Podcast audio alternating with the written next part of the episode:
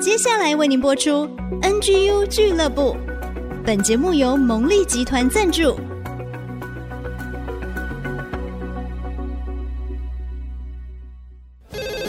开拓职场的视野，体会家庭的影响，陪你一起找到唯一，成为自己的第一，迎向改变的瞬间。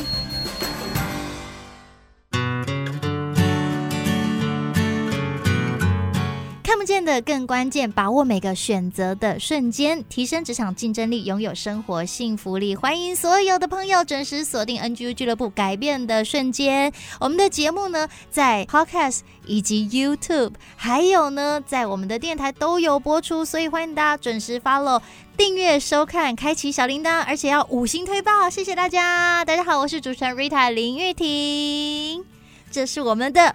发起人也是我们最爱的小月姐姐。大家好，这段时间都觉得，虽然我发起这个节目，可是我想要年轻人上场，然后年轻人把节目做得非常好。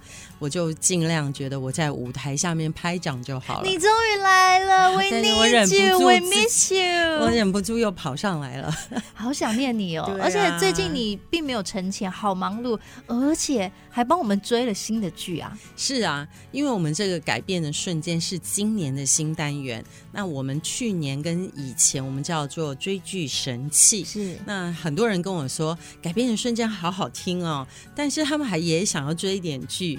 啊，我就好吧，我就觉得对，这么被年轻人喜欢，小月姐姐心里当然很开心。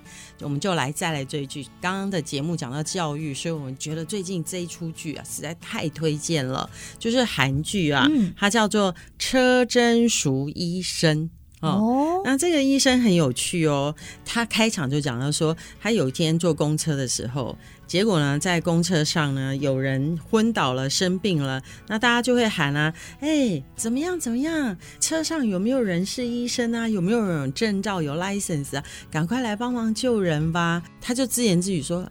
啊，真不好意思，其实我是医生。旁边人就听到就说：“你是医生，赶快来救人啊，救人一命啊，不可以放弃他们的生命，赶快来！”结果他根本就是手忙脚乱，他比别人还不知道怎么办。原来啊，他虽然是一个医生，就医学院毕业，可是因为他在毕业前呢，就跟他班上同学班队就怀孕生子，所以他做住院医生没有做完，这个训练没有完成。他就回家相夫教子了，嗯，就一辈子二十年都在家里当家庭主妇。那这样就不算医生了吧？是，所以他最后他有拿到国考医生证照，可是没有完成住院医生的这个训练，所以还没有变成专科医生。他就回家，那回家因为他婆家很有钱。所以婆婆就觉得又不差她这份薪水，好、嗯，所以在孩子儿子老大幼年的时候，整天都在家里。那她是受过很好的教育。哈，受过很好的思想训练。她当家庭主妇的时候，她就在家里做任何的食物食材都是最健康的，因为他有医学常识嘛。哇然后他又给孩子最好的家庭教育的训练，甚至他怎么样在家里骑油漆都是他亲自骑，然后怎么样符合最健康的方法。所以二十年来都非常的孜孜酷酷、汲汲营营的做一个最好的家庭。主妇，然后因为他又知道医生是什么行业，他先生是医生，是他大学同班同学，嗯，所以他的先生如果跟他说：“哎，现在我要去开国际会议，现在我要干嘛？”他都无怨无悔的帮他整理行李，哇，所以先生的生活非常的自由，在世界各地旅行。所以他完全成就他先生呢，是还有婆婆，然后婆婆要去交际，嗯、他就帮婆婆什么事都做好这样子啊。两个孩子，甚至两个孩子班上需要做什么工作，他都帮他做好。甚至呢，他虽然是一个医生，有整个医学院背景，他有医生执执照，但是他都不敢花钱。因为他觉得他是一个没有创造收入的人，所以他穿衣服都穿他婆婆的二手衣。可是他们家不是很有钱吗？对，然后婆婆要买名牌包，就叫他去排队。那那种限量名牌包，嗯、他就去排队。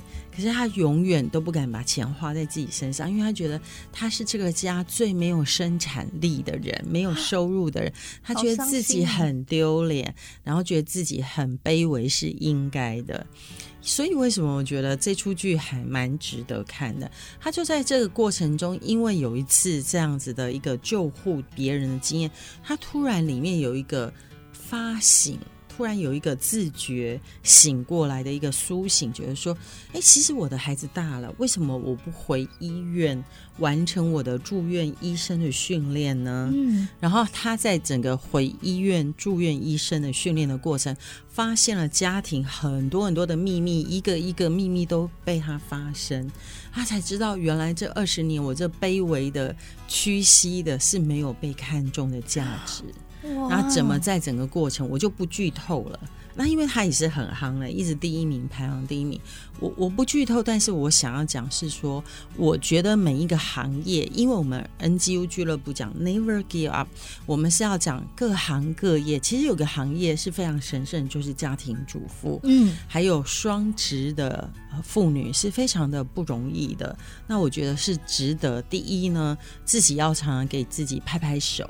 对，我们 Rita 也是双职哈，真的，一边工作一边打理家庭是很不容易。第二呢，就是因为我们在家里很多的事情是很多的是反反复复的，你洗完碗，下一餐马上又有碗可以洗，永远洗不完的碗，所以就没有成就感。但是要知道，陪伴孩子真的非常有价值，是没错。对。那那不管你是双职的妇女，还是说啊、呃、专心做的家庭主妇，我觉得都要给自己一个掌声。要知道，你所撒的种子都是非常非常重要的。那你为孩子所撒这些种子，陪孩子长大，这个年龄你再也赚不回来了。嗯，好，就是他零到七岁最关键养育他的人格的年龄。是这个保鲜期，是以后不会再回来，所以我觉得第一还是要为所有的妈妈掌声。第二，我觉得现在也越来越多父亲愿意投入教养孩子、保育孩子。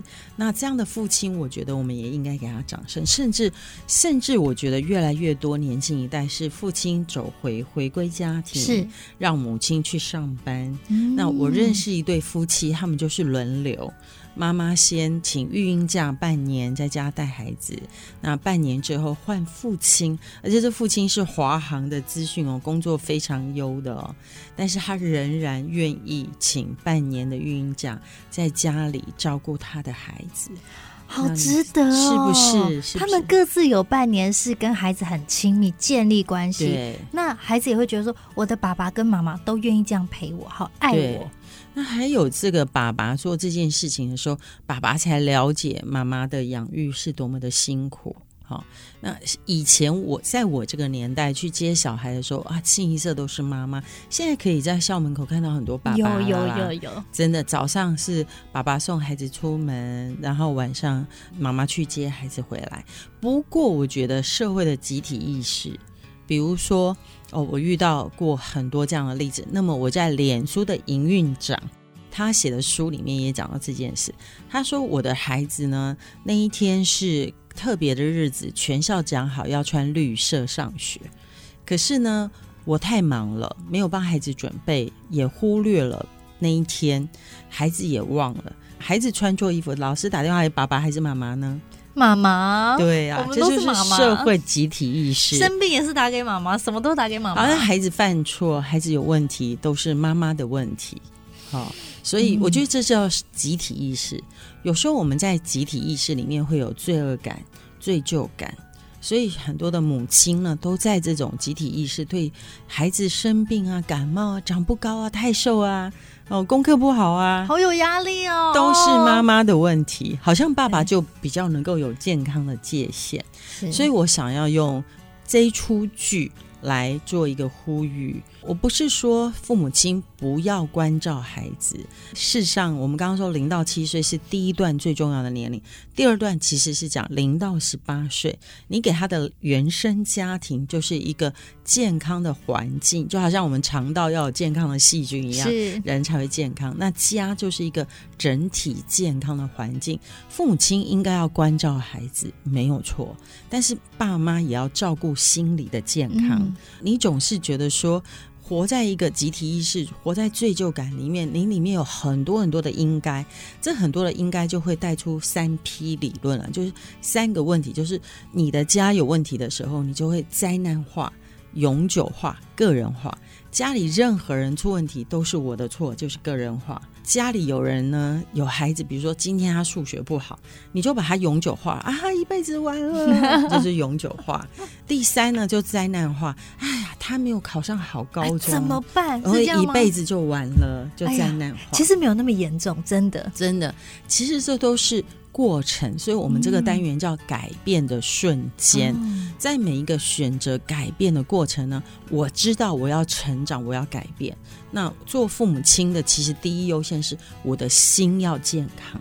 嗯，我有健康的心，我才有办法照顾出健康的孩子。是，太棒了！我们今天透过这个追剧哦，哇，其实不只是 relax 而已，获得好多哦。是，从我自己开始做起，我是又要工作，又要照顾家庭，然后又是如同社会期待，家里也是期待，我就是要负起这一些的责任。但是我要鼓励我自己，要有健康的界限。是。我就好好来追个剧了哦。是，还有优先顺序，是抓住正确的优先顺序。对，太棒了！今天谢谢我们的小月姐姐给大家超棒的剧，我们可以花点时间好好的去钻研。我们要成为那个觉醒的人。也谢谢大家持续的锁定 NGU 俱乐部改变的瞬间，透过每一次的节目都盼望带给所有的朋友祝福哦。那谢谢大家持续的支持，我们下次见喽，拜拜。拜拜